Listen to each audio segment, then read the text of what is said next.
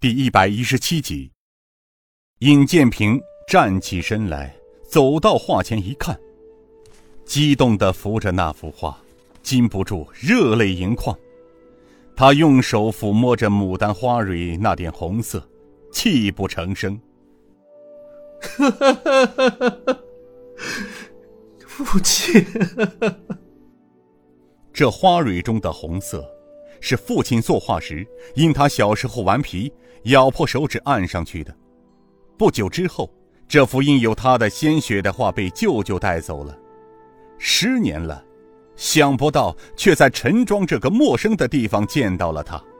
香儿惊声道：“啊，平儿哥哥，你怎么哭了？”老夫人终于明白了，她颤颤巍巍的站起身来，看着泪流满面的尹建平，激动的问道：“孩子，你母亲可是姓陈，字香菱吗？”尹建平抹了抹泪水，点头道：“啊！”老太太再也按耐不住心里的激动，大声喊道：“天哪！原来你是我的孙儿尹建平啊！”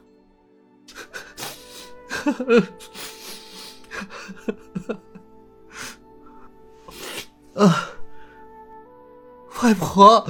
外婆，孙儿啊！祖孙二人抱头痛哭。祖孙二人的痛哭声，使得陈庄上下的丫鬟仆人都来了，围在门口。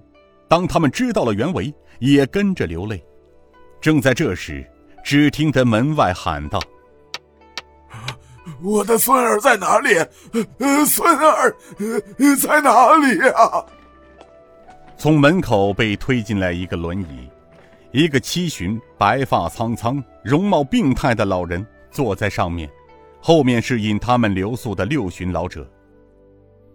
外公，尹建平知道进来的是自己的亲外公，他扑通跪倒在老人面前。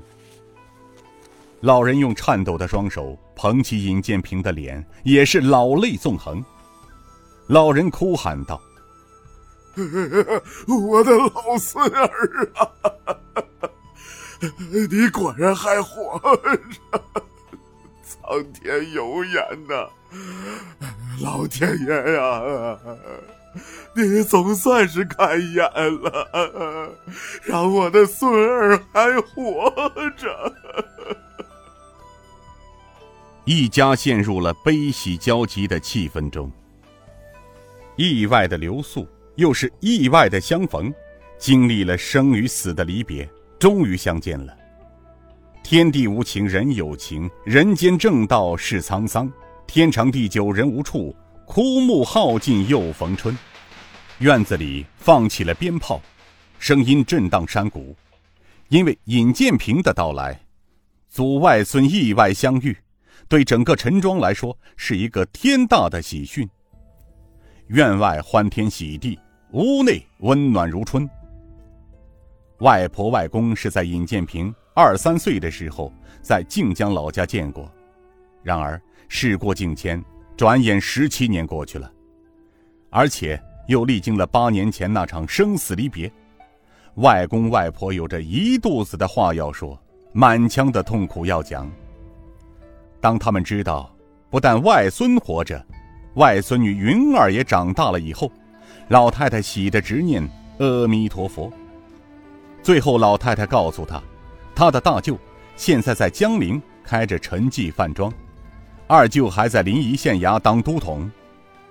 老太太和老爷子因上了岁数，没有搬到江陵去，一直留在陈庄。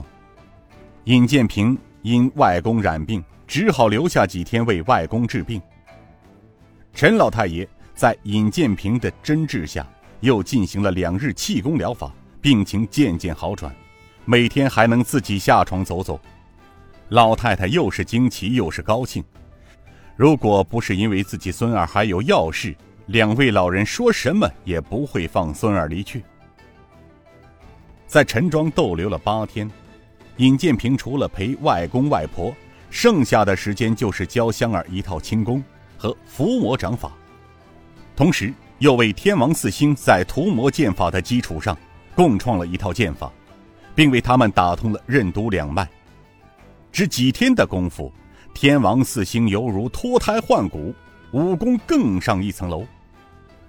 这时间紧迫，尹建平心想不能再逗留下去。应尽快赶到靖江去，于是他向外公外婆告辞之后，两位老人一直坚持将他们送出一里地，才难舍难分的挥泪作别。尹建平催马前行，傍晚时分，终于到了江陵。江陵远远望去，像一条横卧在苍穹之下的一条巨龙，从西向东延伸，一条弯曲的河流。把卧睡的巨龙拦腰斩断，又像一条玉带似的竖在江陵城的腰眼间。江陵又叫荆州，在中唐时期称之为陪都，从西到东一城山水半城色，柳絮纷纷缕缕将古城蔽在其间。